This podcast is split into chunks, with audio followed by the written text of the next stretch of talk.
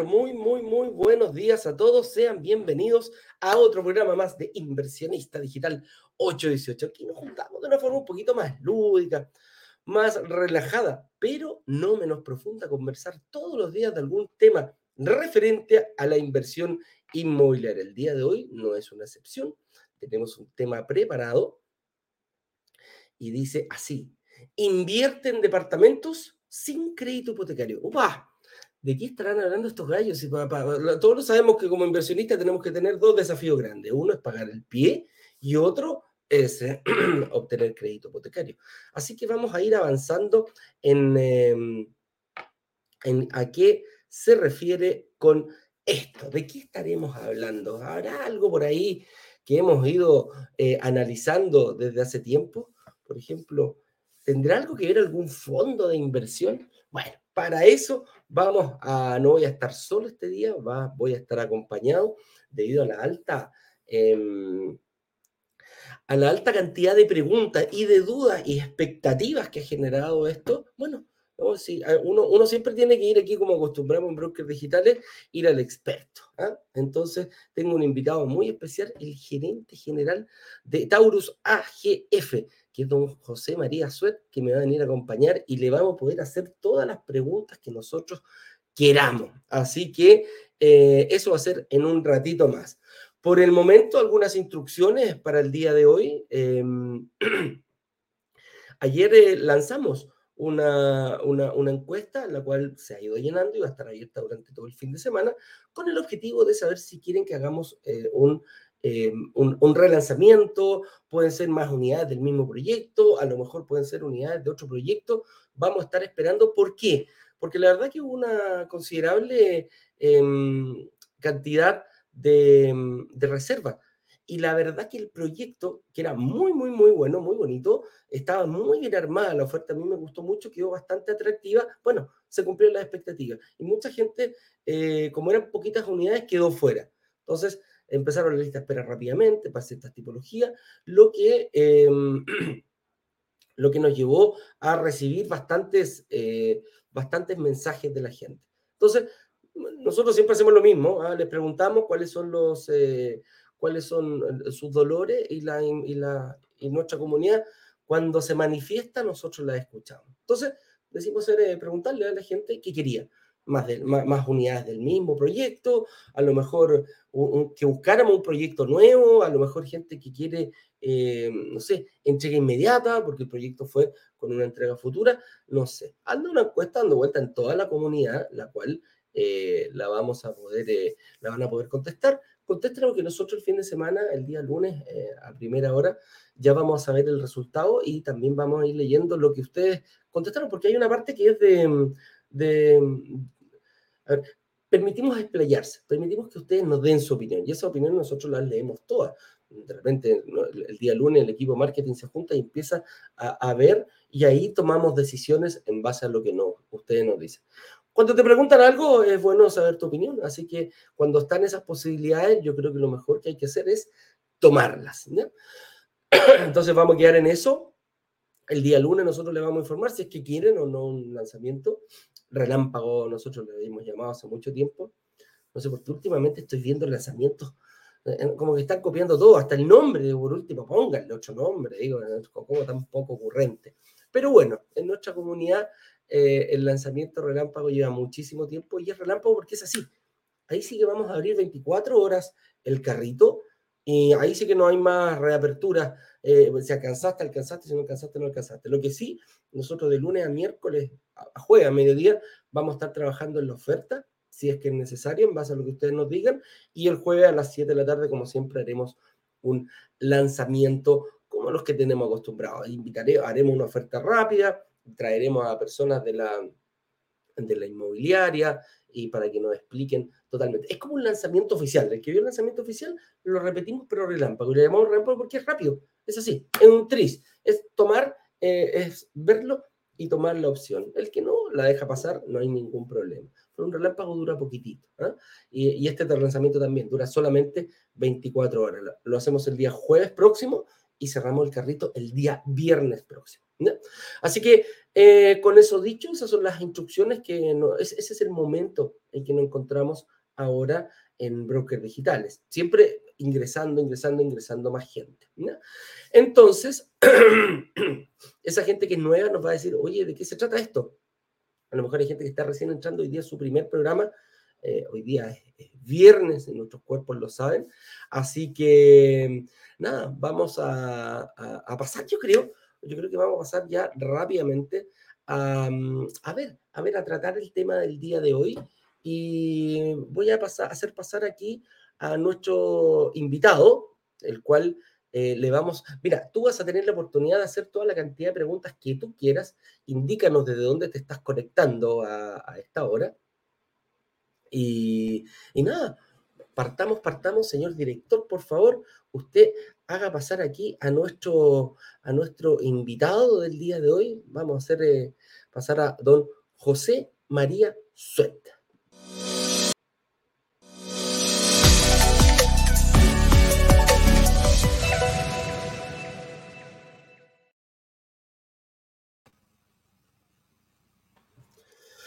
José María, ¿cómo estás? Bienvenido, amigo mío, un gusto tenerte acá en el programa.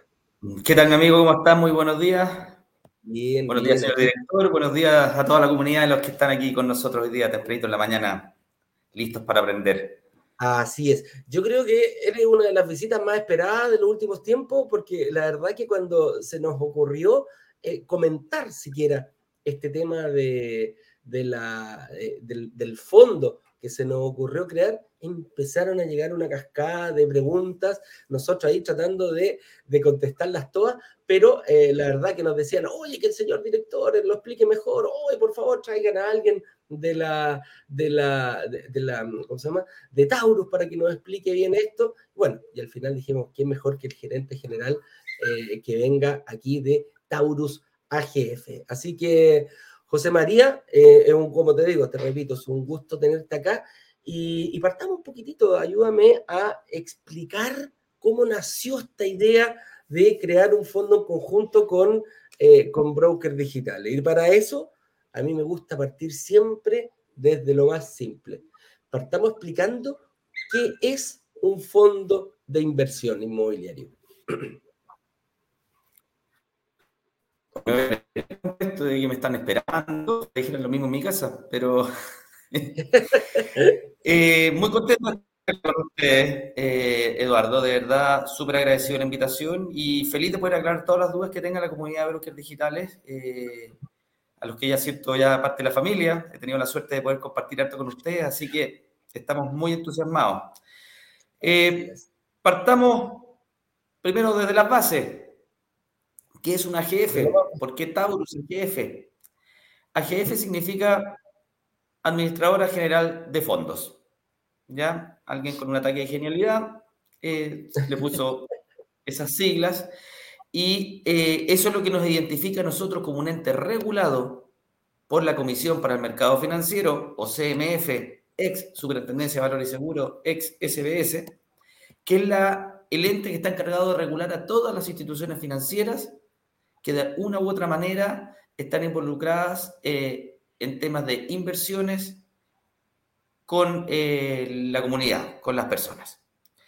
Eh, tenemos el lujo de tener uno de los mejores reguladores, probablemente a nivel mundial. por el solo hecho nosotros de estar regulados por la CMF, cumplimos con ciertos estándares internacionales que nos permiten también armar estructuras fuera de Chile. Ah. Eso eh, no se lo había comentado, pero eh, ayer, eh, claro, me, volví a acordar en una reunión, preparando una estructura, viendo un vehículo que estábamos ayudando a un cliente, y nuestra contraparte nos dice, ¿tú eres regulado? Sí. ¿Por la CMF? Sí. Check, ya estás listo. Estás autorizado para poder armar alguna estructura tipo fondo en el exterior. ¿Ya? O sea, con eso lo único que les quiero decir es que el regulador que tenemos nosotros en Chile de verdad regula. ¿Ya? No cualquiera puede ser eh, un administrador general de fondo, hay que cumplir con ciertos estándares, hay que cumplir con ciertos códigos, hay que dar ciertos exámenes. Hay un sinnúmero de ítems de ítems que hay que cumplir y están constantemente monitoreándonos. ¿ya? Larga la introducción, pero muy importante porque esto es lo que marca la primera diferencia de lo que mucha gente puede tener temor a la hora de invertir y escuchar la palabra fondo. Sí, es una palabra, es una palabra que, que han habido fondos muy buenos, fondos más o menos y fondos bastante malos, producto de algunas estafas que se mete todo en el mismo saco. ¿eh?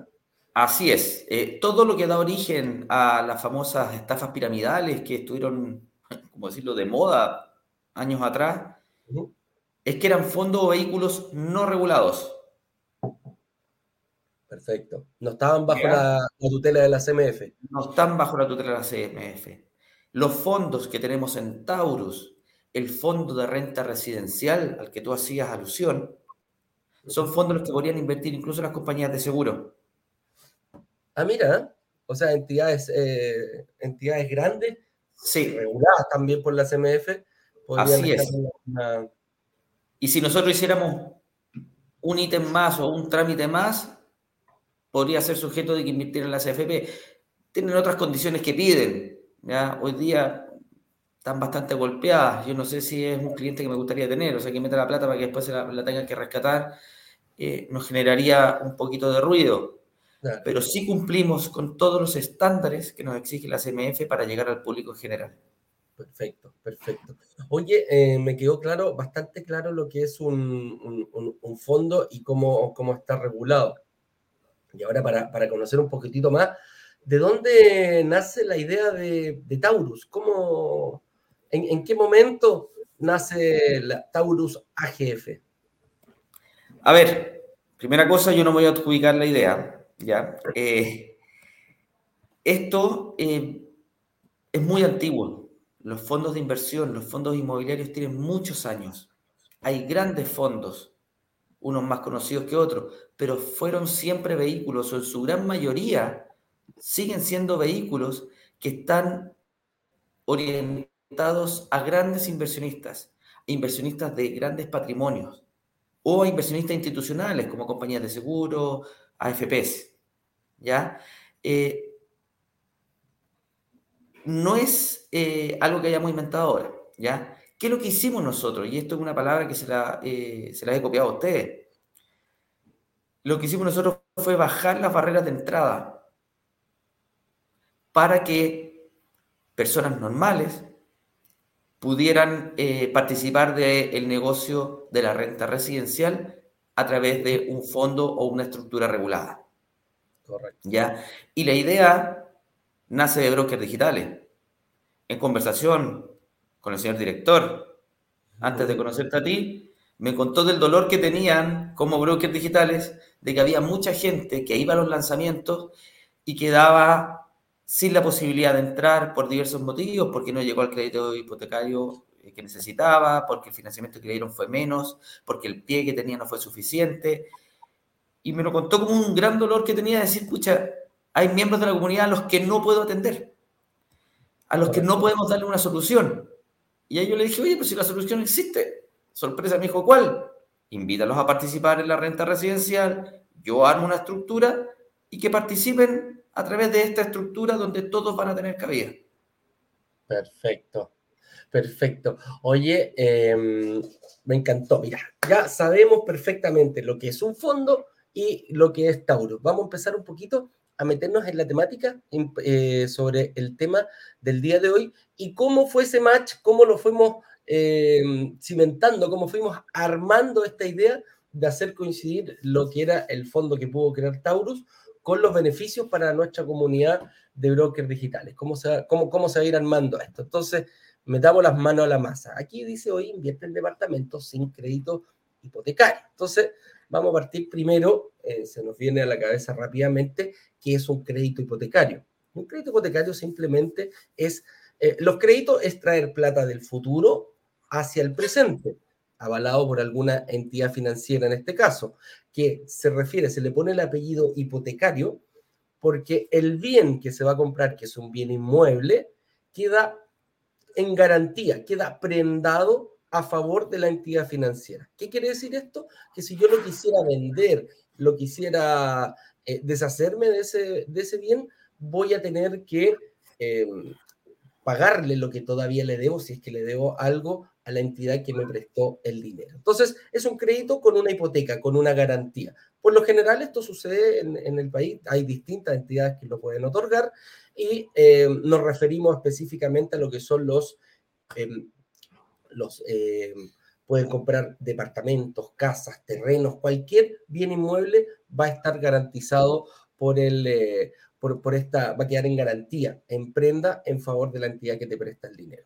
¿Quiénes son las, ¿Cuáles son las entidades que hoy en día están, eh, que prestan estos créditos, los dan, los otorgan a la, a la ciudadanía? Es los bancos, las mutuarias, las cooperativas, las cajas de compensación y alguna financiera que se abrió. Cuando se abrió hace, tiempo atrás, unos 20, 30 años atrás, eran solo los bancos los que daban estos tipos de créditos. Hoy en día se ha ido atomizando más el mercado y han ido entrando nuevos actores. ¿ah?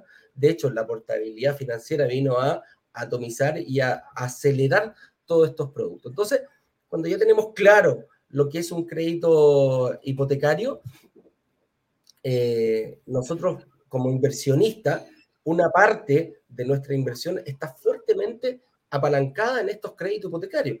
Nosotros como inversionistas nos preocupamos, queremos saber cómo pagar, un cómo pagar el pie, que son las condiciones que pone por lo general la inmobiliaria, y después nos tenemos que preocupar de destinos de novio, como decimos nosotros acá en Brokers Digitales, ¿eh? o de novia.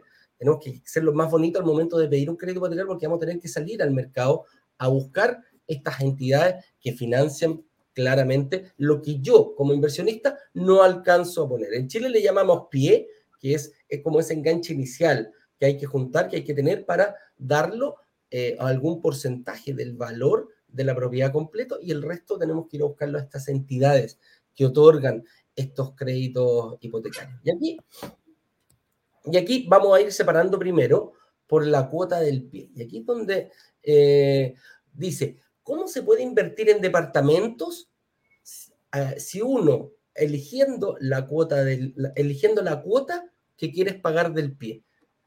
Entonces, eh, dentro de todos los departamentos que nosotros hemos visto, por lo general, la cuota, las condiciones, las condiciones del pago del pie, la pone la inmobiliaria. La inmobiliaria nos dice, ok, tengo este departamento, tengo esta fecha de entrega, estas son las condiciones que yo le voy a dar a, eh, a la gente de brokers digitales precisamente para el pago del pie. Hay algunas inmobiliarias que lo hacen hasta la fecha de entrega, por lo tanto, si yo invierto en una entrega inmediata, voy a tener 3, 4 meses, firmo la promesa compra-venta inmediatamente y voy a tener un plazo de 3, 4 meses para ir directamente a buscar eh, el crédito hipotecario. Las entregas a futuro, no sé, un, edificio que se entregue, no sé, en 30 meses más, bueno, las inmobiliarias nos dicen, bueno, tienes 30 meses para poder eh, pagar el pie. Lo que me lleva a decir que mientras más lejano esté la fecha de entrega, más pie puedo pagar. ¿Qué pasa si pasa un mes y ya no quedan 30 meses, quedan 29? Bueno, la fecha va a ir bajando, a tener 29 cuotas que pagar y así sucesivamente hasta la fecha de entrega. Pero este fondo de, de inversión, nosotros hicimos una promesa importante y es para pagar el pie, ¿puedo yo elegir la cuota que voy a pagar? Y es ahí donde nos encontramos, hicimos el match aquí con Taurus, eh, José María, y cuéntame un poquito cuáles son las condiciones que yo puedo tener para entrar a este fondo y quizás si no puedo cumplir con las condiciones que me, que me, que me pone una inmobiliaria, a lo mejor este fondo me puede ayudar con el mismo objetivo, ¿no? Cuéntame un poquito cómo vamos encaminados en ese sentido. ¿Hay una cuota mínima? ¿Hay algo que yo puedo poner? ¿Puedo poner más pie de repente? ¿Puedo pagar una cuota y ponerle otra encima? ¿Cuáles son las características de, este fondo?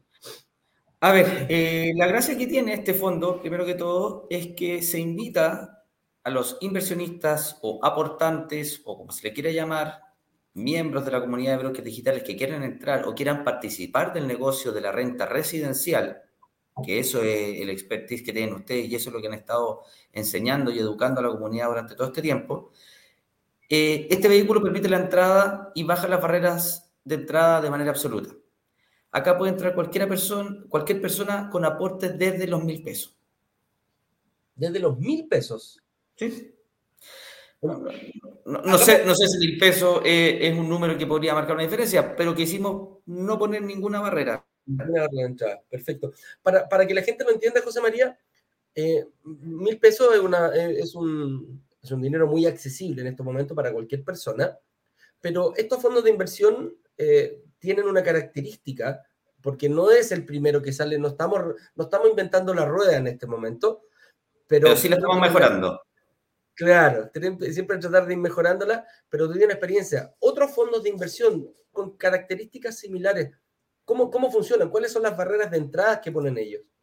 En otros fondos de inversión similares a este, te exigen, por ejemplo, que los lanzan y dicen, estamos enfocados al público retail. El aporte mínimo a veces es 1000 UFs. Ah. Estamos hablando de 34 millones de pesos. hay otro que hay, hay otro que también habla de que está enfocado en el retail, en el cliente pequeño, por así decirlo, y el aporte mínimo son 20 millones de pesos. Entonces, es mucha plata. Entonces, no es algo que esté abierto de verdad para todo el que quiera. Lo que nosotros quisimos en conversación con ustedes fue decir, ¿sabes qué? Quiero poder recibir a todos los miembros de mi comunidad, fue lo que me pidió Francisco, el señor director, que quieran participar de esto. No les quiero decir, oiga, usted está fuera todavía. ¿Y cómo lo invitamos? Bajando la barrera de entrada. En este fondo se puede entrar desde los mil pesos. ¿ya? Eh, claramente con mil pesos no va a avanzar mucho, pero si quisiera lo puede hacer. No existe la barrera de entrada. ¿ya? Este fondo permite decir, ¿sabes qué? Yo tengo 10 millones de pesos, 5 millones de pesos para un pie. ¿Lo puedo poner? Sí, lo puedes poner. Es que yo también eh, quiero hacer lo mismo que se hace cuando uno compra un departamento, que firmo el, y, dejo un compromiso de, cuotas para pagar el pie. Acá también lo puedes hacer. Tú puedes entrar y poner plata una sola vez, puedes entrar y poner plata en el tiempo para ir armando tu pie, para en el futuro poder ser un rentista directo de un bien. Y si finalmente te sientes cómodo, te quedas dentro del fondo y sabes que me voy a quedar adentro.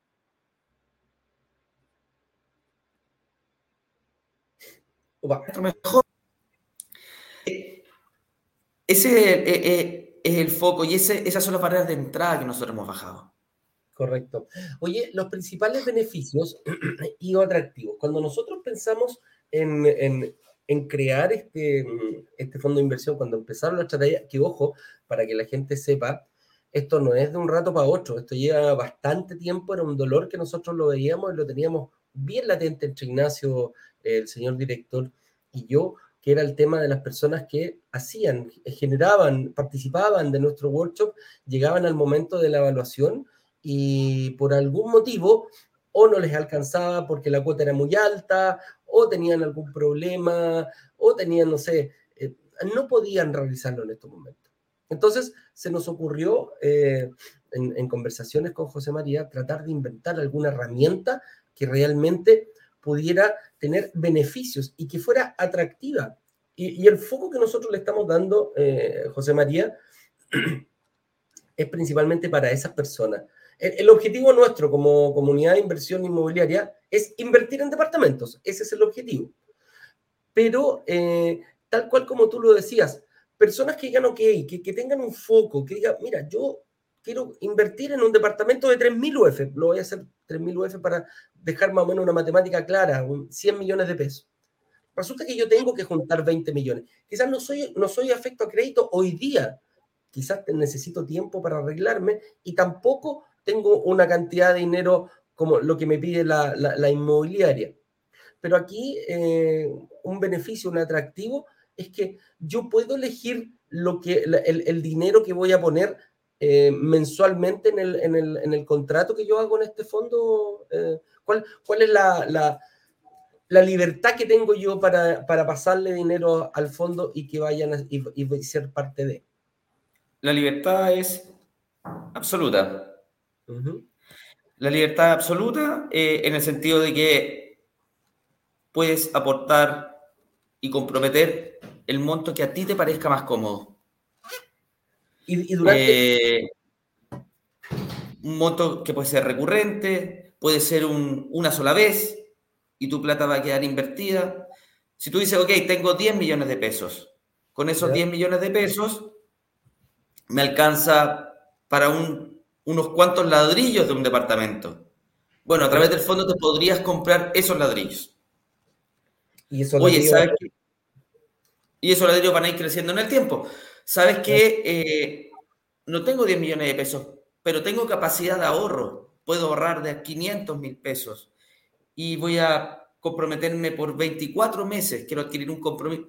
Puedes durante 24 meses ir poniendo de 500 mil pesos. Esa es la ventaja, la flexibilidad. 200, 200, 100, 100. Acá todo sirve. La idea es que la capacidad de ahorro que los inversionistas tengan no se pierda. No se pierda porque no tengo capacidad de acceder a un crédito. O no se pierda porque hoy día mi capacidad de ahorro no es suficiente. Y me digan, no, sabe que su capacidad de ahorro no me sirve. Con esto no va a llegar. Acá siempre sirve. En el fondo es, fijarse un objetivo claro, preciso. Eh, uno, uno, uno sabe cómo va a llegar a esa meta. Y lo bueno que el fondo no te exige. No es como que te vayan a cobrar el cheque y que no lo puedo pagar y que, o, por ejemplo, gente que diga, me dieron un bono, eh, me gané un premio en la empresa, puedo hacer una transferencia y en vez de dejarlo que no produzca nada, comprar un par de ladrillos más, eh, como, como lo decimos acá, que el ladrillo nosotros nos referimos al valor cuota, ¿ah? aquí en los fondos, eso, eso no lo hemos explicado y te voy a pedir que lo, que lo expliques para que la gente sepa qué es lo que yo estoy comprando con mi dinero, o sea, ¿Cómo, a, qué nos referimos? Expliquemos un poquito también eso sobre el valor cuota, José María. A ver, los fondos se valorizan en el tiempo y ese valor cuota al que tú haces mención, Eduardo, es donde se ve reflejada la utilidad o la ganancia que está teniendo el inversionista o quien haya apostado en este fondo. ¿Ya?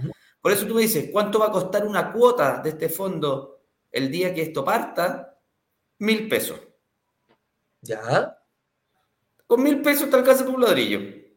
O sea, yo tengo 50 luquitas, claro. 50 luquitas, voy a comprar 50 ladrillos. Así es. Perfecto, perfecto. Entonces, te da un sentido de pertenencia. A mí me gusta graficarlo de esta manera, porque el sueño de muchos es ser rentista y tener uno, dos, tres, cuatro, cinco, diez departamentos para que cuando yo ya esté más viejo, poder vivir de los flujos, de los arriendos que dan nuestros departamentos. Y eso es lo que básicamente ustedes están enseñando paciencia, disciplina para preparar eh, la cancha para cuando yo ya no esté en el mercado laboral. En algún minuto no voy a poder seguir dando la pelea en la cancha y me voy a tener que sentar al lado. Pero me gustaría vivir lo más parecido como viví ahora. Bueno, la renta residencial es una muy buena manera de poder complementar los ingresos o los pagos que uno después va a tener eh, por las jubilaciones. ¿Ya? En ese sentido, este fondo te permite hacer exactamente lo mismo. Es, puede ser una transición, puede ser una alternativa, puede ser un reemplazo. Ahí ya es a gusto del consumidor. Lo puede usar para en el tiempo ahorrar para el pie para mi primer departamento. Brillante idea. Claro. Lo quiero usar en vez de comprarme un departamento. Igual de brillante que la otra. Porque básicamente hace lo mismo. Nosotros hicimos un copy-paste de lo que el inversionista o el, o, el, miembro de la comunidad de brokers digitales busca. Tener renta residencial. Ser rentista de un inmueble. Bueno, si no me alcanza para uno completo, me alcanzará para un pedazo. Esto es lo que hacemos acá. Y el valor cuota es donde se refleja la ganancia que el inversionista va a ir teniendo en el tiempo. ¿ya? Vamos a partir en el T0, que es cuando se da inicio a esto, y entran los primeros mil pesos, ¡pum!, a correr Patoyañe. Ahí parte el fondo que empezamos a juntar para poder ir comprando los departamentos, etc. Y en el tiempo esto va a ir adquiriendo un mayor valor. Mayor valor que viene de dónde? De los arriendos, porque los activos que se van a comprar son activos que están arrendados. Primer ingreso que entra al fondo y del fondo pasa al inversionista. Y el segundo valor o el segundo eh, ingreso que tiene esto es la plusvalía. Que cuando tú te compras un departamento, la plusvalía la ves el día que vendes el departamento. Acá en el fondo, nosotros la plusvalía la vamos revisando y la vamos reflejando trimestralmente, porque se van retasando todos los activos. La idea es que el ingreso de nuestros inversionistas siempre vaya subiendo paulatinamente, poquito, tranquilito. Eso es lo que se busca en, en, este fondo. Y el valor cuota va reflejando eso. Entonces, ¿qué es lo que dice la teoría? Yo entré un valor cuota de mil, pero al cabo de cuatro meses, ese valor cuota vale 1050. Claro, y voy a ganar por cada, por cada pesito que suba, voy a ir ganando la cantidad de ladrillos que, que fui comprando. Efectivamente. Claro, o sea, sube un peso. Y esos ladrillos. 50 ladrillos, voy a ganar 50 pesos. Y después, cuando me permite, no sé, pues si subió mil pesos, voy a ir, después puedo ir comprando más ladrillos y más ladrillos, eso se va multiplicando. Así es. No tiene más ciencia que eso. Mira, qué bueno. Oye, según los fondos, eh, en el mercado hay distintos fondos. Hay algunos que se apalancan en, en, propiedades, otros en acciones y en distintas herramientas del mercado que tú conoces a la perfección. ¿Cómo podríamos calificar este fondo de inversión inmobiliaria? Eh, ¿es un, ¿Podría ser un fondo volátil o es más bien estable comparado con, con, con sus pares que hay en el, en el, en el mercado? A ver, ¿cómo te lo digo más claro? ¿Qué tan volátil es un ladrillo? ¿Qué tan volátil es cuando tú te compras un departamento? O sea, yo lo veo, está ahí, eh, lo, puedo tocar, lo puedo... Ya. este, fondo es un fondo de, este es un fondo de baja volatilidad. Se puede entender como un fondo de bajo riesgo, ¿ya? Ojo, bajo riesgo, nunca cero riesgo. ¿Ya? Yo lo he repetido en algunas conversaciones que he tenido con ustedes.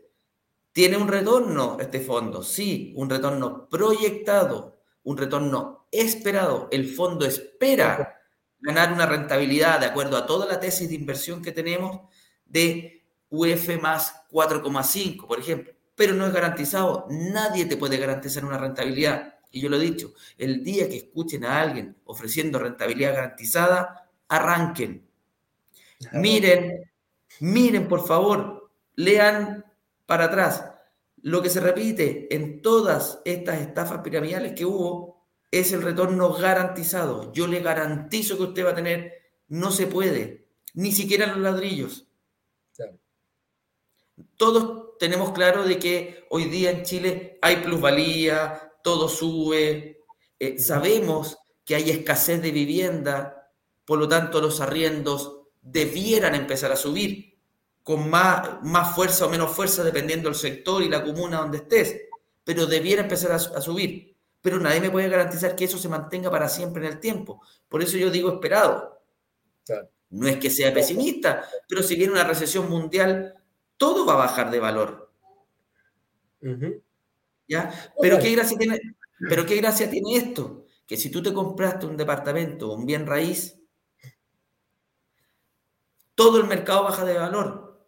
Tú no vas a ser la excepción. Pero la teoría te dice y la historia te dice que lo que menos baja de valor son los bienes raíces. Son los bienes raíces. Y de hecho lo vimos muy claramente en la, en la última pandemia, José María, cuando, cuando vimos que empezó a, a, a, tornarse el entorno económico y empezó a, cuando nos empezamos a todos a encerrar, hubo problemas, hubo baja, eh, empezaron a caer las famosas criptomonedas, empezaron a caer todas estas herramientas las acciones con una volatilidad tremenda y estos grandes fondos de inversión, eh, estas grandes fortunas que se manejan y que muchas veces dictan eh, para dónde va, se refugiaron precisamente en la compra de inmuebles. O sea, sacaron muchas partes de mucho, mucho dinero que ellos tenían eh, invertido en estos fondos de acciones y, y más arriesgosos y más volátiles, que obviamente tanto como ganas un día, el mismo día puedes perder la misma cantidad y quizás hasta el doble. Pero se fue hacia allá, estos grandes fondos de inversión se refugiaron en estos fondos inmobiliarios y, compraron propiedades, ¿o no? A ver, yo tengo la suerte también de trabajar con uno de los grupos económicos más grandes del mundo, que es el grupo Mitsubishi. ¿ya? Eh, yo aprendí mucho de ello. Mitsubishi puede ser la octava empresa de real estate más grande del mundo El fondo de renta que tiene Mitsubishi tiene una cola de 500 millones de dólares al trimestre para entrar.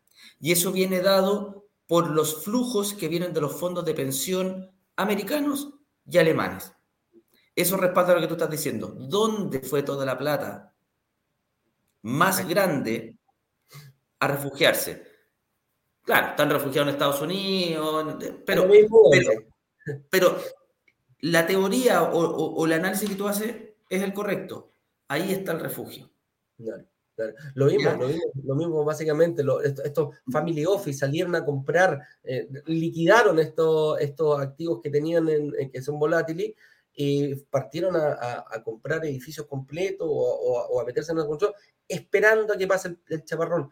Por eso el tema inmobiliario siempre ha sido, siempre ha sido bastante, bastante, bastante noble ¿ah? y refugia y acepta. Eduardo. Ahí viene, cuéntame, José María.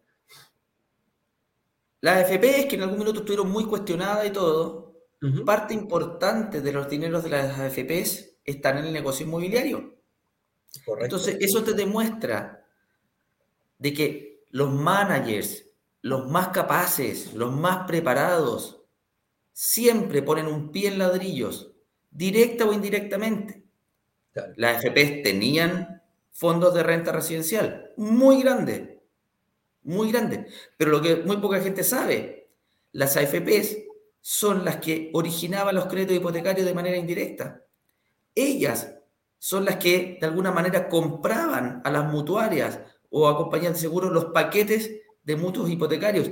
Ellas eran las que entregaban el financiamiento a los bancos para que entregaran crédito hipotecario a 30 años.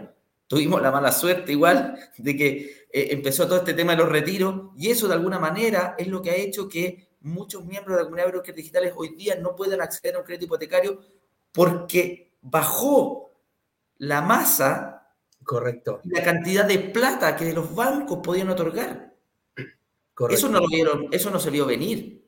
Pero uno de los motivos del por qué hoy día hay menos créditos hipotecarios es ese. Correcto. Los retiros del 10% secaron el mercado. Y hoy día, muchas personas que calificaban, hoy día quedaron fuera del sistema. Y nosotros dijimos, chuta, ¿cómo se les ayuda? Venga, participamos del negocio de renta residencial sin necesidad de tomar un hipotecario. Perfecto, perfecto. Oye, aquí este, esta es una pregunta que la verdad em, me la han hecho muchísimo, muchísimo. Y es, eh, bueno, yo sé cómo ingresar y cómo y cómo, y cómo poner dinero, desde cuánto, lo hemos dejado claro, cuál es el objetivo, también lo comentamos, pero bueno, esta plata no va a quedar eternamente ahí, yo quiero tratar de llegar rápidamente al, al, valor del pie que tengo presupuestado para, para luego ir comprar un departamento, después vamos, más adelante vamos a ir dando más tips de cómo poder eh, quizás comprar esos mismos departamentos yo siendo parte, a lo mejor puedo comprar esos mismos departamentos que, tiene el fondo. Pero yo puedo retirar mi dinero, ¿qué va a pasar en ese momento? ¿Cómo es el procedimiento para yo poder retirar el, dinero que tengo puesto en, el fondo? Eso es algo que también este fondo tiene alguna diferencia con otros fondos que hay, que este fondo sí permite liquidez. El, el inversionista puede decir, ¿sabes qué? Tuve una emergencia necesito utilizar mi plata que había ahorrado para otra cosa. Y hace lo que se llama una solicitud de rescate. Este fondo va a tener ventanas de salida, perdón el vocabulario, pero así se llama, trimestrales, donde cada trimestre los inversionistas que así lo necesiten pueden solicitar su dinero. No es de un día para otro, obvio, porque volvemos a lo mismo, este fondo es un espejo de lo que es comprarse un departamento. Si tú, Eduardo, te compras un departamento y necesitas la plata por una emergencia, ¿cuánto te demoras en tenerlo? De vuelta. Por lo general pueden ser seis, yo creo que mínimo, desde que lo pongo a la venta hasta que firmo y me pasan, entre seis, nueve meses, hasta doce meses, dependiendo de dónde esté el departamento. Ya, este fondo tiene la misma liquidez que tendría un departamento. Seis meses. La persona me pide un rescate y en un plazo de hasta seis meses va a tener, si la liquidez se genera antes, la va a tener antes. ¿Ya? Entonces, eh, tiene esa flexibilidad. Correcto. Oye, y ese, en ese me, salta una duda rápidamente. Yo podría, em, bueno, como, como, inversionista, a lo mejor podría. No, esa, esa, es la pregunta. ¿Quiénes son los dueños? ¿Cómo, cómo se genera esa liquidez? El, otro día me preguntaban, para, para dejarlo súper claro, ¿quién es el dueño del fondo? ¿El dueño del fondo es Broker Digitales? ¿El dueño del fondo es Taurus? ¿Quién es el, dueño del fondo? El dueño del fondo son los dueños de la plata y los dueños de la plata son los inversionistas. yo, y los inversionistas, a su vez, son los dueños de todas las unidades, departamentos que haya adquirido el fondo. Perfecto. ¿Ya? Ellos son los dueños. Por eso te digo, si yo puse 100, soy dueño de más ladrillos. Si puse 1000, soy dueño de solo un ladrillo. Cada uno es dueño en la proporción del aporte que hizo, en la proporción del ahorro que hizo. Y que va a ir creciendo en el tiempo si es que la persona eh, se ordena y, hace un plan o se compromete a pagos mensuales o recibió un bono y lo aportó. Es ahorro. Los dueños son los aportantes, los dueños son los inversionistas, los dueños todo aquel que quiera entrar al fondo. Lo que hacemos nosotros solamente es juntarlos para que con todos ellos juntos podamos ir a comprar muchas unidades. Claro, claro. O sea, lo, que, me, queda aquí al tiro en la cabeza, yo, por ejemplo, podría tener 100 millones de pesos para comprar eh, eh, un departamento pero resulta que si pongo esos mismos 100 millones de pesos y el fondo tiene 100 departamentos, yo voy a ser dueño de esos 100 departamentos. O sea, voy a tener una parte y voy a, y voy a ganar en, función de lo que yo ponga de esos 100 departamentos, ¿no? ¿Me escuchaste, José María? ¿Aló? ¿Aló? ¿Aló? A ver, Eduardo, te, te escuché medio entrecortado, estoy con poca te, repito la, te repito la pregunta. Una persona que quizás eh, tenga 100 millones de pesos y no pueda quizás acceder, o 50 millones de pesos, y no pueda acceder a un crédito hipotecario para comprarse su departamento. Yo poniéndose dinero en el fondo, voy a ser, entre comillas, dueño de la cantidad de departamentos que tenga el fondo y de lo que vaya generando ese, e, e, esa cantidad mayor de departamentos que lo que yo pudiera haber hecho solo particularmente, ¿no, José María? Eh, eso, eh, eso es correcto, Eduardo. Eh, tiene, tiene algunas ventajas también el hecho de entrar en este fondo. Que tú no eres dueño solo de un departamento, eres dueño de un pedazo de todos los departamentos que tenga el fondo. Y eso te lleva a un, a un concepto que a veces puede sonar complicado, puede sonar raro, que se llama diversificación. Ya, si yo tengo 100 o 3000 UF, me puedo comprar un departamento y soy dueño de un departamento. Si tú entras a este fondo con 100, vas a ser dueño de varios pedazos de los muchos departamentos que están dentro del fondo. ¿ya? ¿Y eso qué es lo que te permite a ti? Diversificación. En el fondo, la probabilidad de que haya una devolución eh, eh, del departamento y el arrendatario se me vaya, se diluye entre todos por igual. Entonces, uno podría bajar un riesgo. Yo sé que ustedes siempre recomiendan a, los miembros de la comunidad que tomen seguros de arriendo para no quedar eh, expuestos a que el arrendatario se me vaya, después tenga que yo cubrir el crédito hipotecario y me voy a ver en una estrechez o en una complicación. Acá en el fondo eso no pasa. Claro. No, claro. cuando tú tienes 100 o 200 departamentos, la cobertura se te produce sola. Ya, eso podría ser una ventaja. Entonces, Tú puedes entrar con tus aportes, buenísimo, y voy a participar de todos los beneficios que el hecho de estar dentro de un fondo me entrega. Claro. Puedo rescatar mi plata, sí, puedo rescatar mi plata, levanto el teléfono, solicito el rescate. Me llega en un plazo de seis meses. Eh, oye, chuta, tengo que estar preocupado de que si el arrendatario se me fue. No, no me preocupo que el arrendatario se me vaya. No va a pasar que se vayan todos los arrendatarios juntos y el fondo se cree sin arriendo. Por probabilidades eso no ocurre. Totalmente, aquí, aquí Oye, yo no califico para un crédito hipotecario. A mí no me importa que no califique para un crédito hipotecario. ¿Tiene capacidad de ahorro? Bienvenido, ahorre con nosotros.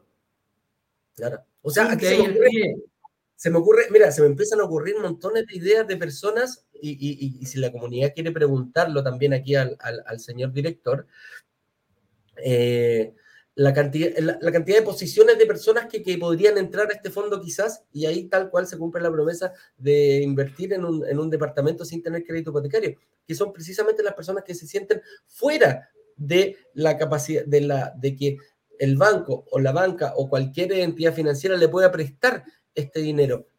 Hay personas que me dicen, oye, yo genero hartos ingresos, pero no soy capaz de justificarlos. Eh, el otro día me pasaba, una, una, señora me decía, yo trabajo en la feria, no tengo como, como los, bancos no me pescan para poder hacer esto. Bueno, aquí tiene una posibilidad perfectamente.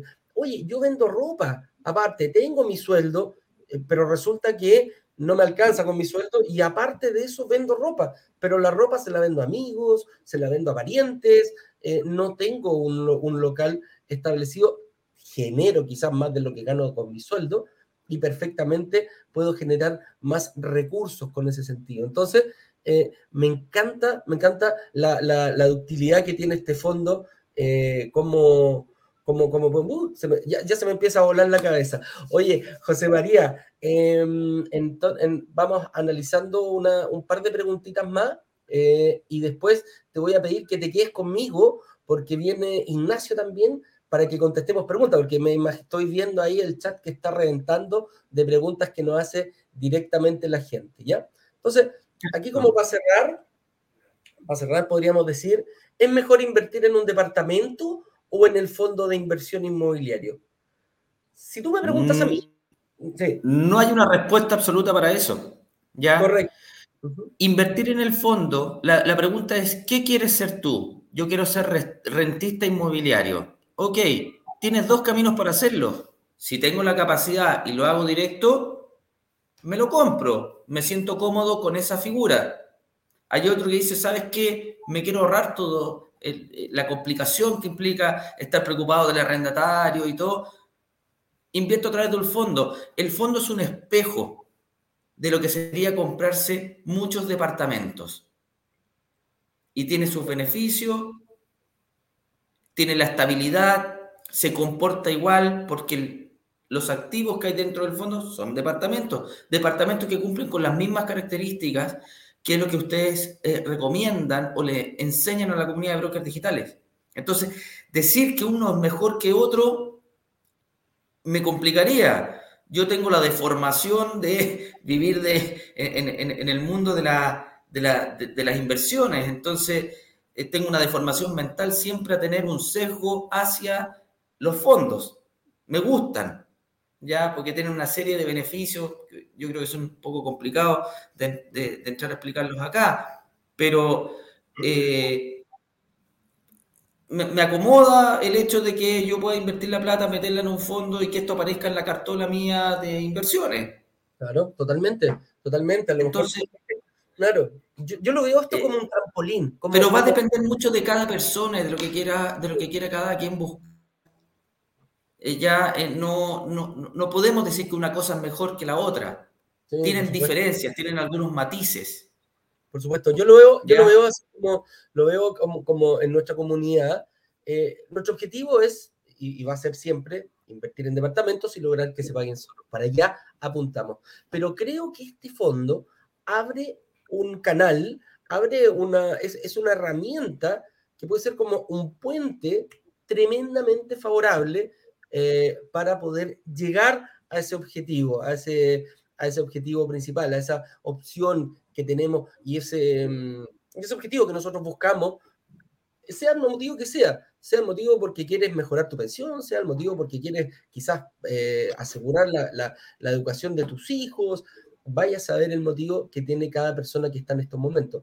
Pero creo realmente, creo que con mucha fuerza, y, y te lo agradezco, eh, José María, en nombre de toda la comunidad, eh, poder haber realizado este, esta acción, esta herramienta, presentársela a nuestra comunidad, creo que es algo que está recién empezando, es como un hijo que lo estamos criando entre todos y la verdad que ha sido bastante, bastante bien recibido por nuestra comunidad. Vamos a ir viendo después más Un, comentario que se me quedó en el tintero. Por favor, por favor, eh, adelante. El fondo tiene ciertas ventajas eh, en momentos eh, más duros de la vida. A ver. Cuando alguien fallece y todo el tema de la posición efectiva en activos inmobiliarios es muy complicado. Sí, es complejo. Es muy complicado, ¿por qué? Porque la ley que regula eso te dice que los herederos tienen que pagar el impuesto a la herencia y cuando tú compraste un activo inmobiliario y el patriarca o matriarca o quien sea fallece y han pasado 30 años, tú tienes que pagar sobre toda la ganancia y la plusvalía que había en el tiempo antes de que te liberen. Y en familias con patrimonios muy grandes te mueren los problemas que hay porque nadie tiene la alegría. Un señor se compró un campo en X peso y el caballero murió a los 95 años y ahora ese campo cambió y de estar en una zona rural quedó metido en la mitad de una ciudad y pasó a valer millones de dólares. Pero los, los hijos van a tener que pagar el impuesto de todo ese mayor valor que ganó antes de que pueda ser traspasado a los herederos. En un fondo es un poco más fácil, porque las cuotas valen lo que valen y nadie me puede decir ya, el señor, el señor Servicio de Impuesto Interno no me puede decir, oiga, es que los departamentos, no, se hace una posición efectiva, pagan lo que tengan que pagar y esas cuotas después se traspasan a los nuevos dueños. Eso, si tú me preguntas a mí, podría ser una ventaja eh, por sobre tener el activo directo. Se simplifica en una parte dura, triste de la vida, pero pucha, no la hace menos real. Es lo que es. No, de todas maneras. Tenemos, tenemos que ponernos en todos los casos y eso es lo que nosotros hacemos siempre aquí en Brokers Digitales. Oye, vamos a, avanzar. Te quiero agradecer, la verdad que estuvo muy interesante. Me imagino, o sea, José, José María, acostúmbrate, amigo mío, porque cuando la comunidad empieza a pedir que vengan invitados, eh, nosotros le tenemos que hacer caso. ¿ah? Cuando, cuando el señor director le empezó a gustar explicar esta cosita del IVA, ¿ah? lo, lo llamamos a cada rato. Ahí mira dónde está ahora explicando todo pechugón. Ahí lo invitan a la televisión con el Rafa ¡ah! ahí eh, dando entrevistas a los diarios. Así que no te extrañe, amigo mío, que después te pueda pasar algo así. Así que em, vamos, partamos. Eh, señor director, por favor, si puede hacer entrar a, mi amigo y socio aquí, Ignacio Corrales, para invitarlo aquí que nos acompañe y contestar, eh, y contestar el... Eh, ¿cómo se llama? Ah, ojo, eh, vamos a tener, no sé si vamos a tener problemas con audio, Ignacio. ¿Tú tenías audífono? Sí, si vamos a tener mucho problema, a lo mejor. ¿Tú tenías audífono, José María? ¿A mano? no, ¿qué necesitas? No, no te preocupes, si no, no vamos a poder, claro, no vamos a poder porque em, se, nos van a acoplar, nos va a quedar las cosas. Así que, Ignacio, amigo mío, sorry, a Perry, pero vamos a regular y vamos a nosotros vamos a, contestar la pregunta aquí de. Pero si quieres, puedo poner en mute. No, no te preocupes, porque no vaya. No, es que la gente te quiere preguntar a ti. ¿ah? Si a nosotros esta. No, nosotros no tenemos todas las, las respuestas para aquello, entonces cuando tú vayas a hablar se te va a acoplar. Así que, sorry, amigo mío, para la otra nos preparamos mejor, eh, José María, ¿ya? Ignacio, ahí lo dejamos. Entonces, mira, vamos a empezar a contestar las preguntas que eligió el señor director, que las contestó, y algunas, obviamente, eh, van a, se las contestas tú aquí, José María. Por ejemplo, Claudio León nos dice, consulta, en el fondo, la rentabilidad esperada es de 4,3 aproximadamente. ¿Esto es anual o cada tres meses?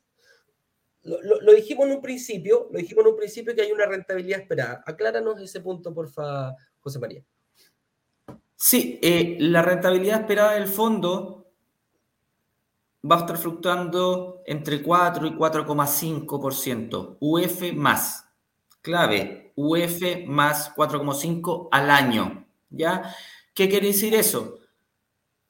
Que le vamos a ganar por un 4% a la inflación. Perfecto. O sea, mi plata, la plata que yo ponga en enero va a valer exactamente lo mismo en diciembre del mismo año, porque va a estar Exactamente. Y eso, eso ocurre cuando tu activo, ya sea directo o a través de un fondo, está indexado a la UEF y las propiedades se compran y se venden en UEFs. En UEF, correcto. O sea que mm, lo, lo, analizo de esta forma. Si yo voy y tengo hoy en día, voy al banco y le digo, oye, quiero participar en este fondo mutuo y este fondo mutuo me está dando un 5% anual en pesos. ¿Estoy ganando más porque eh, me da 4,5 el, el fondo de inversión? ¿Estoy ganando más o estoy ganando menos para que la gente lo tenga muy claro? Menos, si a ti te comprometen el 5% en pesos, te estás perdiendo la inflación. Y con una inflación como la que tenemos hoy día, que se proyecta por sobre el 10%, ya estamos llegando casi al 12, 11 como algo, si no me equivoco, te perdiste un 6%. O sea, para efectos prácticos, si tú tenías 100 pesos, aunque te hayas ganado el 5%, al cabo de un año esos 100 pesos te van a alcanzar para comprar solamente 94. Perfecto. O sea, ya no me alcanzo a comprar eh, la choquita a 100 pesos, ¿ah? Ya no me, ya no, me la compro en enero, pero la, no le puedo decir negrita. La choquita que costaba antes 100 ya no me la alcanzo a comprar en diciembre. Eh, oye, o sea que con eso, con eso, yo puedo agarrar, yo por ejemplo, podría hoy día decir, mira, ¿sabes qué? Yo tengo, no sé, pues, dos milloncitos en este fondo mutuo, me lo puedo traer al fondo porque el fondo me va a rentar más, independiente que me quiera comprar un departamento. Ojo, que ahí hay que ser súper eh, claro. A mí me encantaría recibir toda la plata de toda la gente que la quiera meter acá, pero yo siempre he tratado de ser lo más responsable que hay en el sentido de que si esa persona tiene esa plata guardada para una urgencia que la va a necesitar mañana o pasado, no es este el lugar donde tiene que estar, porque cuando necesite la plata yo me voy a demorar seis meses. Entonces, si entonces es, es muy claro, es muy clave, perdón, decir para qué quiero la plata y cuándo la quiero. Ustedes le enseñan a los miembros de la comunidad, en el tiempo vas ahorrando para un pie y con un objetivo claro. Si yo tengo un colchón de plata porque soy una persona que me tengo que hacer una operación el día menos pensado, chuta, no la metas acá, porque el día que tengas que pagar la operación, la plata va a estar invertida. Esa misma persona, oye, es que no, yo voy a guardar los ahorros para esta emergencia que tengo yo en un departamento. No cometas error, porque después cuando necesites la plata va a estar metida en ladrillos. ¿Ya? Si tu fin es ahorrar plata para la vejez, es ahorrar plata para una idea de mediano o largo plazo, este es el vehículo. Claro, claro que sí. O sea, si yo tengo el, típico, la típica persona dice, oye, tengo como 10 millones en la cuenta corriente. La cuenta corriente lo Mételo acá. Mételo acá, porque quédate con lo que te alcance para vivir, quédate con los 10 millones. Claro. Los 10 millones en la cuenta corriente valen cada día menos. Los 10 millones invertidos en el fondo, a lo menos van a valer los mismos 10 millones el día que los quiera sacar. Correcto. Porque está indexado a la inflación, está valorizado en UEFs. Correcto. Acá dice, eh, la otra pregunta ya la contestamos, dice, ¿la rentabilidad del fondo es un UEF más interés? Y la respuesta, perdón, déjame ponerla. H. Lizana nos pregunta, ¿la rentabilidad del fondo es UF más interés? Lo que acabamos de contestar, sí. UF esperado, ojo, esperado. No. Puede ser más como puede ser menos, pero es UF más. Eh, ¿Pueden explicar qué significa una rentabilidad de UF más 4,5, por ejemplo, para un millón? ¿Cuánto sería esa rentabilidad? En un año, ¿Mm? si asumimos que la UF, hagamos las matemáticas así, bien simples, supongamos que la inflación eh, termina siendo del 12% en el año, tendríamos un 16,5% de ingresos en el año, me ganaría 165 mil pesos en un año. Por cada por un millón. Mira. Por un millón. Yo pongo un millón de pesos y al cabo de un año, entre plusvalía y los dividendos que paga el fondo por los arriendos, yo tengo que tener 165 mil pesos más. Mira, ¿Ya? Bueno. Está la inflación más el 4,5 que trabajamos para llegar a eso. ¿Cada cuánto tiempo, una vez al año, yo voy a, voy a recibir esos dividendos? O sea, por ejemplo, eh, pongo en enero, en esos, eh, ¿cómo se llama? Voy a, ¿Va a aumentar el valor cuota al año? O sea, después del año yo puedo tener esa rentabilidad, la puedo hacer efectiva. Eso voy. El valor cuota cambia todos los meses. Ah, mira. Y yo creo que en este momento, como decíamos. En, pero, pero va a cambiar muy poco. Probablemente el valor cuota va a ser casi plano, pero trimestralmente va a ir pegando unos movimientos. ¿Ya? ¿Qué es lo que va a pasar en este fondo? A ver. El valor cuota va a ir subiendo muy poquito.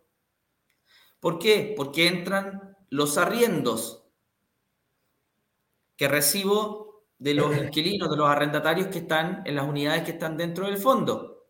Pero una vez al trimestre, el valor cuota va a bajar. ¿Por qué? Porque yo voy a agarrar toda esa plata y se la voy a repartir a los inversionistas. Le va a llegar a su cuenta corriente el ah. equivalente al 1% al trimestre de lo que tenemos. Por ejemplo, estoy poniendo un número, esto es, ficción porque vamos a ver cómo se comporta el mercado y tenemos que ir monitoreando todo, pero más o menos esa sería la idea. Trimestralmente yo le voy a ir depositando en la cuenta corriente el resultado de todos los arriendos del fondo, dividido entre todas las cuotas del fondo, y cada cuota le va a corresponder, te invento, 50 pesos, ya, yo tengo mil cuotas, van a llegar 50 mil pesos. Oye, vamos a ir más rápido, amigo mío, porque tenemos una, eh, una, metralleta de respuestas que dar. Claudio León me dice, pregunta, dejar mi dinero por muchos años o de lleno no sacarlo? No tengo ningún problema. Esto para que genere rentas e incluso vivir de ellas. Se podría mm, meter, meter, meter, meter plata, me va a ir generando, me podría dar una, generar quizás, como lo decías tú, una, algo yo para vivir cada tres meses que me genere un dinero suficiente? Perdona, estoy con muy mala señal, parece porque se me cortó tu... Sí, no, te decía, perdón, aquí decía, mira, la pregunta es, si deseo dejar mi dinero por muchos años o de lleno no sacarlo, no tengo ningún problema, dice. Esto es para que genere rentas e incluso vivir de ellas. ¿Se podría tomar una, acción así dependiendo del monto que yo tenga en el ¿Sí? Claro que sí. Y es muy recomendable para gente que es mayor que lo haga de esta manera, porque este fondo que tiene flujo le va a ir generando plata trimestralmente. Pongámonos en un caso hipotético que sería muy lindo, ojalá que todos pudieran hacerlo así, pero yo pongo 2 mil millones de pesos, con lo que eso me va a entregar probablemente todos los trimestres me va a generar un flujo de caja que me va a permitir estar tranquilo. Perfecto. O aportar o seguir eh, proyectando como una renta segura. Si ese es, es el, el, objetivo que quieren ese tipo de personas que ya están eh, Así es. jubilar o muy próximos a jubilar. Dice, buen día, ¿la ganancia que genere el valor cuota se reinvierte automáticamente en el fondo? No, yo la voy a entregar a los inversionistas. O sea, Después el, inversionista decidirá qué es lo que hace con esa plata que recibe. El fondo, ¿qué es lo que hace? entran los ingresos, paga los gastos del administrador de la operación, si tiene crédito, paga la cuota del crédito y el vuelto se guarda. Una vez al trimestre, agarro todos esos vueltos que quedaron y se reparten entre todos los inversionistas. Y cada quien decide qué quiere hacer. Se, lo gasta, se podría reinvertir, es verdad, existen fondos que lo reinvierten, pero yo soy de la idea de que la plata es del inversionista. Si él después quiere agarrar esa plata y mandarla de vuelta, genial, lo hace. Pero la decisión de qué hacer con su plata, creemos nosotros que es del dueño de cada peso que está metido dentro del fondo. Correcto. H. Lizana nos dice, ¿el fondo está haciendo un llamado a capital o ya está con activos invertidos? No, el fondo, está el, fondo ya fue lanzado, está depositado en la CMF y estamos a puertas de empezar a hacer las rondas o invitar a los aportantes para que entren. Una vez que ellos entran, nosotros empezamos a comprar los activos. Activos que yo ya los tengo, los tenemos vistos, los tengo esperando y estoy esperando juntar la masa crítica de dinero para poder hacer el desembolso y comprar todos los activos. ¿Qué tienen los activos? Eso sí, los activos vienen todos ya arrendados.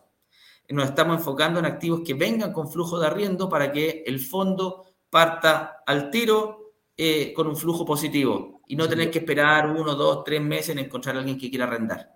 Claro, perfecto. Oye, ¿quién te va a recomendar qué tipo de, activos comprar? a, quién, ¿A quién le vaya a hacer caso ahí para que la comunidad esté tranquila? Nosotros eh, nos apalancamos y escuchamos mucho lo que brokers digitales dicen. ¿ya? Eh, nosotros amamos un comité de expertos, por así decirlo, y dentro de, sus comité, dentro de ese comité eh, está el señor director. Perfecto. ¿Ya?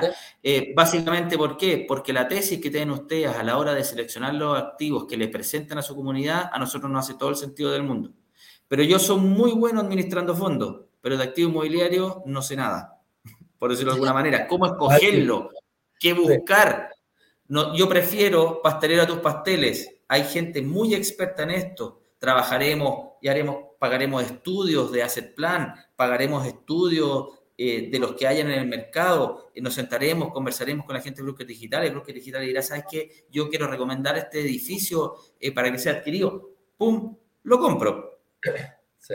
Lo único, lo único que te digo, lo único que te digo es que nuestra comunidad ya se está manifestando y, la cantidad de aportantes comprometidos eh, que, que, nos habíamos dicho está superando bastante, bastante lo que habíamos, lo que teníamos esperado. Así que no se preocupe, mi estimado H. Lizana, que pronto, pronto vamos a tener noticias. Así funcionamos nosotros y eso es lo que nos gusta. ¿ah? Y parece que a la comunidad le gustó este fondito, fíjate, te voy a decir.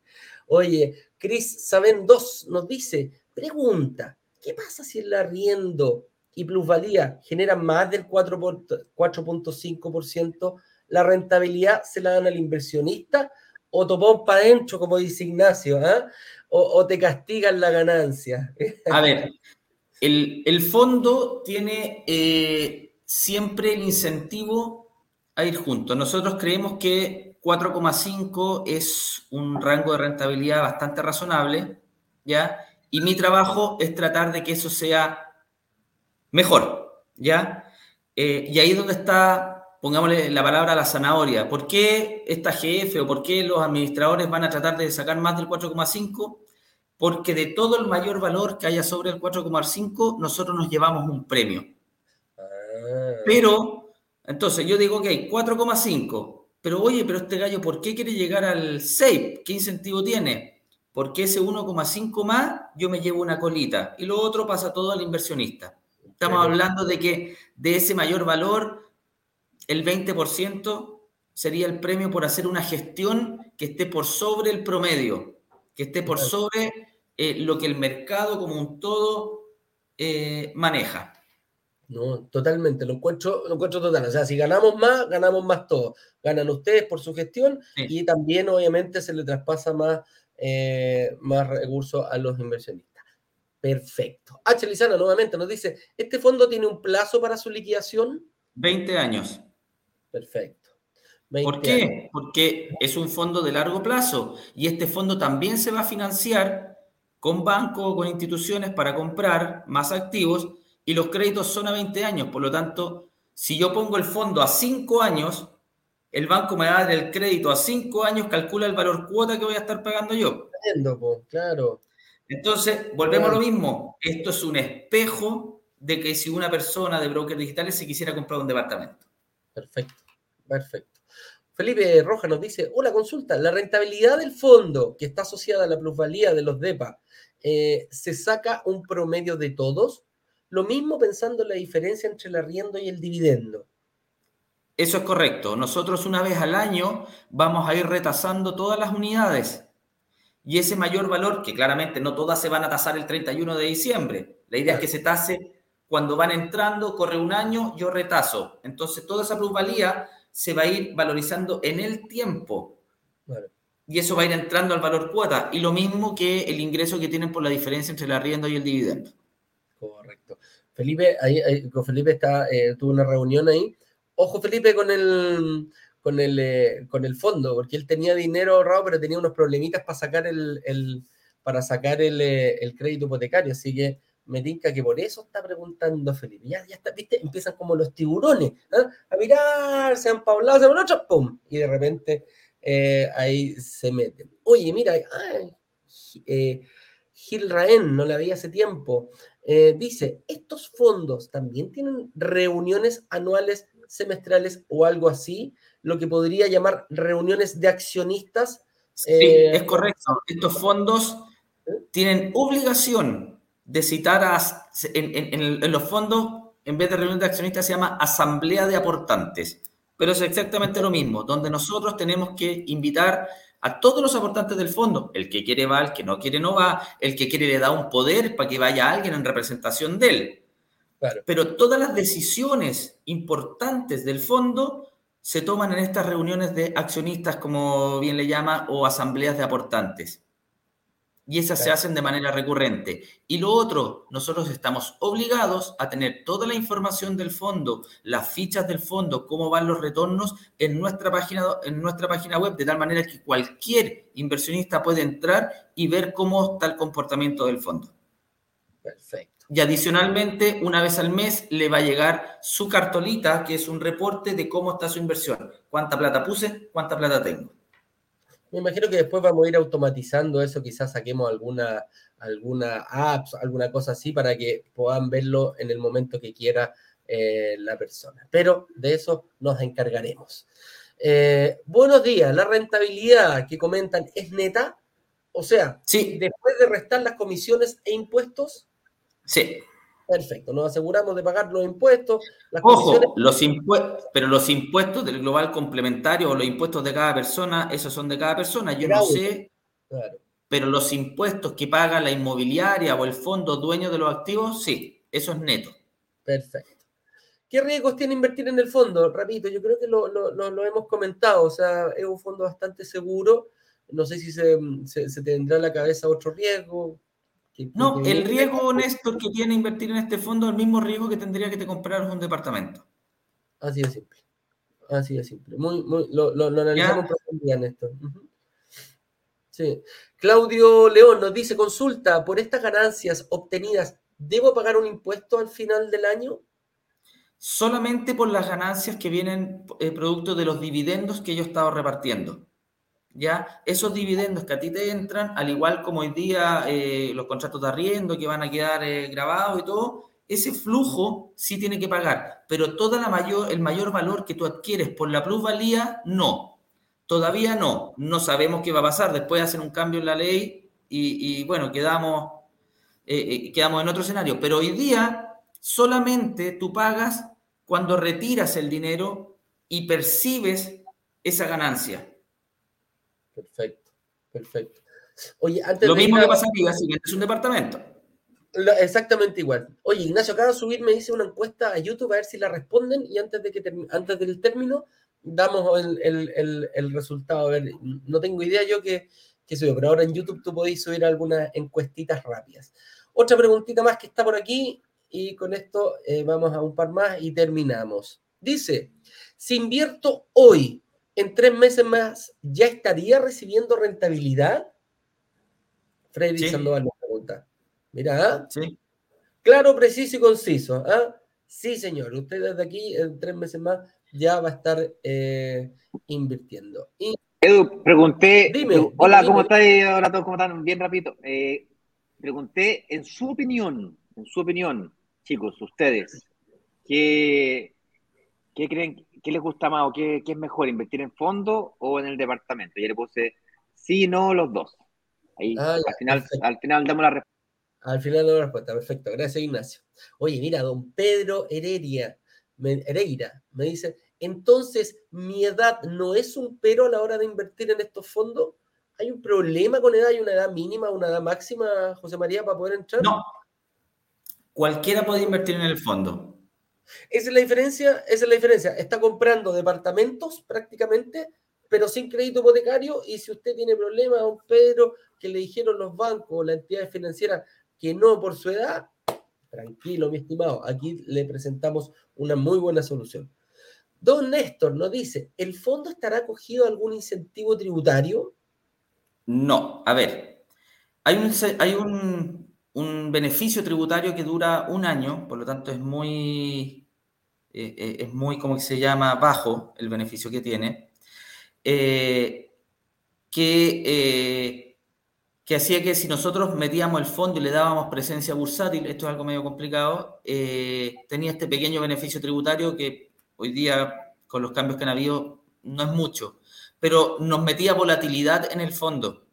Mm. ¿Por qué digo que nos metía volatilidad? Porque ese, esa acción me obligaba a mí a valorizar el fondo en el valor que se haya transado en la bolsa la última cuota del fondo. Y si una persona está apurada y vende las cuotas a mitad de precio, yo automáticamente tengo que valorizar todo como si hubiera habido una caída del 50%, siendo que los edificios siguen ahí. Entonces, para sacarle volatilidad al fondo es que optamos por no tener ese beneficio tributario. Perfecto, no, totalmente. Ahí yo espero, Néstor, haber respondido tus preguntas. No tengo más preguntas. Upa, son las, las 9.35 ya. Estamos eh, bastante. Ignacio, a ver, pasa rapidito a ver si eh, nos das, si tienes el resultado del, el resultado de la encuesta. A ver, y si no, piri, algún banner que quiera poner el este señor director. El resultado de la encuesta es de un total de 39 personas que respondieron, 79 le gustan las dos opciones 12% le gusta el fondo todo el rato, que yo pregunto, pregunto así bien, bien, y el 7% prefiere solamente el DEPA. Ah, o sea, gana la opción de los dos, lejos.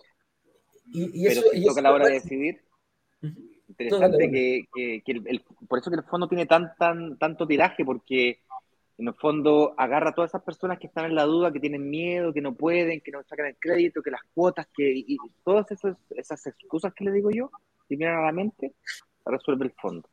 Hola, ¿cómo estás, José María? Un saludo. Ahí, un saludo, Ignacio. Claro que sí. Oye, quédate aquí nomás, amigo mío, porque eh, te estoy a. Ah, si queréis quedarte, estaba ahí a punto de cerrar, te veías por, por Instagram y no había problema.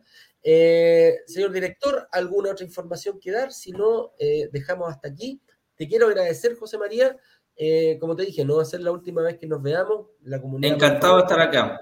Quédese tranquila. Muchas gracias por tu aporte. Creo que despejamos muchísimas dudas de primera fuente, como dicen en el, en el ámbito periodístico. Y nada, pues nos estaremos viendo prontamente. Al resto de la comunidad, recuerden Em, contestar la encuesta que se está, que enviando para ver si hacemos un lanzamiento relámpago el próximo jueves. Lo vamos a dejar durante todo el fin de semana y nosotros el día lunes eh, ya vamos a tener eh, los resultados y se los vamos a mostrar.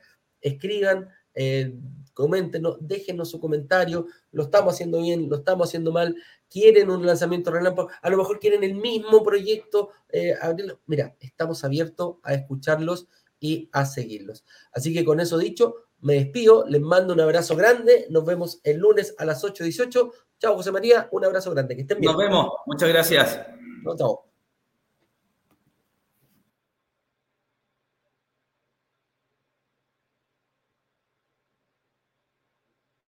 Vender los 144 departamentos de un edificio en apenas dos días. Una sola startup logró vender 144 departamentos. 144 departamentos. 144 departamentos en apenas dos días. Y muy bien lo saben los miembros de Brokers Digitales, quienes gracias a una comunidad de inversionistas vendieron 144 departamentos de un edificio en solo horas.